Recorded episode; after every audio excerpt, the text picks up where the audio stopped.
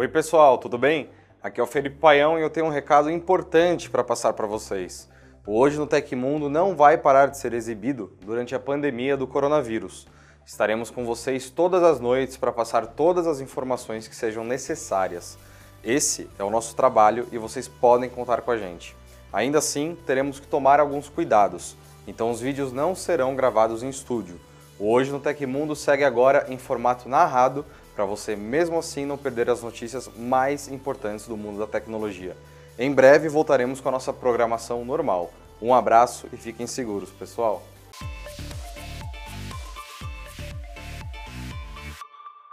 A Microsoft chegou a divulgar a data de lançamento do Xbox Series X no site oficial do console, citando o feriado do Dia de Ação de Graças nos Estados Unidos. Neste ano, a data será celebrada em 26 de novembro, uma quinta-feira, o que daria tempo do videogame aparecer em promoção na Black Friday, ao menos em teoria. Mas, logo em seguida, o site foi atualizado e a data de lançamento foi alterada para as férias de 2020. A mudança abrupta e sem nenhuma explicação foi bem estranha, embora esse tipo de ocorrência tenha se tornado comum no mundo da tecnologia. Pode ser ainda que haja atraso no lançamento do console devido à pandemia do novo coronavírus. Em tese, esse motivo também afetaria o lançamento do PlayStation 5, assim como o anúncio de vários outros produtos e serviços.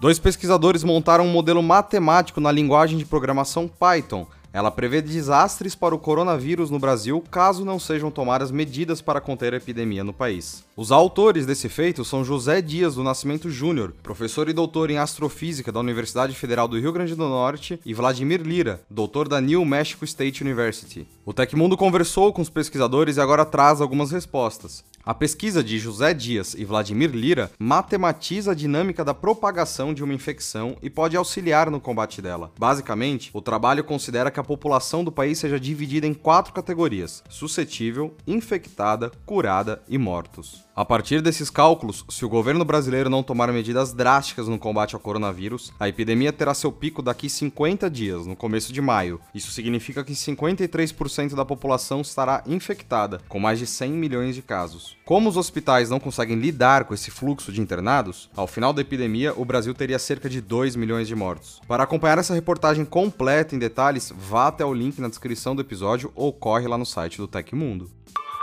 E atenção, a oferta do dia tá bem bacana. Um curso de Photoshop completo, do básico ao avançado, custa cerca de 280 reais. Mas se você clicar no link na descrição desse episódio, esse curso sai por apenas 23 reais. Ah, vale lembrar que ao comprar, o Tecmundo ganha um dinheirinho e você ajuda a gente a comprar álcool gel e máscara.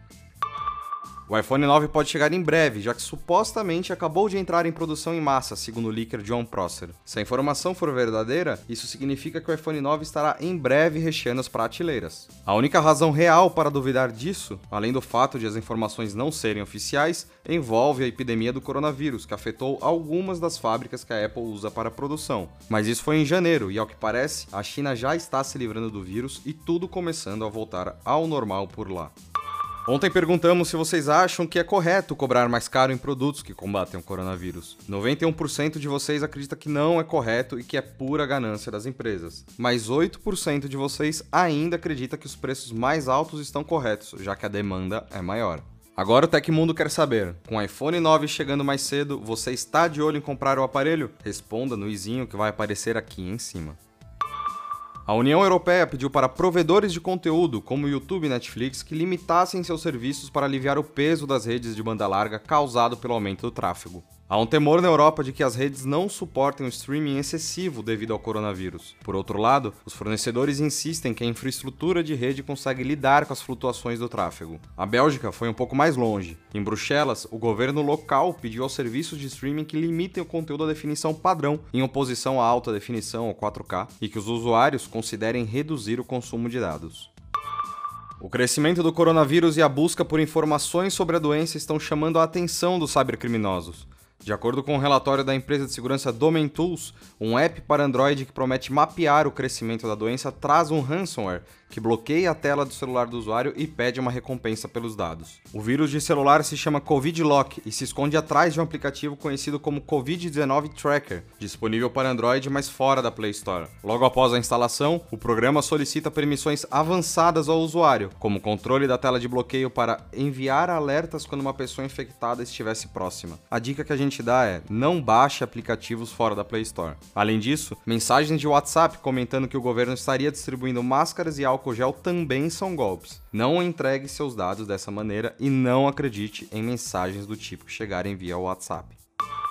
Aconteceu na história da tecnologia. Em 19 de março de 1986, os domínios ibm.com e sun.com ficaram online pela primeira vez. Esses domínios são considerados os 11º e 12º domínios mais antigos da história da tecnologia. E essas foram as notícias do Hoje no Tecmundo desta quinta-feira. O programa vai ao ar de segunda a sexta, sempre no fim do dia. Os links e tempos de todas as notícias que a gente deu aqui estão no comentário fixado no YouTube, na descrição do episódio nas plataformas de áudio. Quem quiser assinar o programa como podcast, os links estão na descrição do vídeo. Aqui quem fala é o Felipe Paião e amanhã tem mais. Ah, você pode me encontrar no Twitter pela Felipe Paião. Um abraço e se mantenham seguros e em casa, pessoal.